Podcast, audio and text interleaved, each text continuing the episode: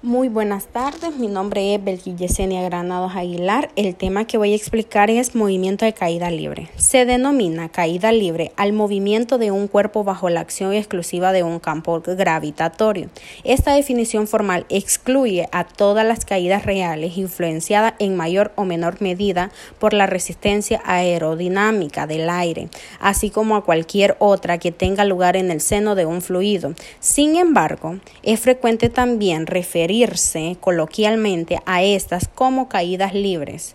Es aplicable también a objetos en movimiento vertical ascendente sometidos a la acción desaceleradora de la gravedad. En el análisis, Galileo postuló que todos los cuerpos caían con la misma aceleración constante, en ausencia del aire u otra resistencia.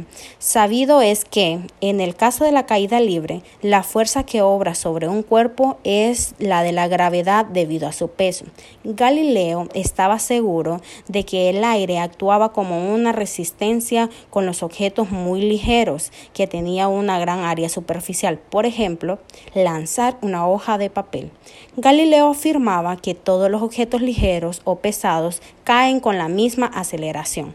La contribución específica de Galileo a la, a la comprensión del movimiento de objetos en caída libre es un lugar determinado de la Tierra y en ausencia de la resistencia del aire, todos los objetos caen con la misma aceleración uniforme. Muchas gracias.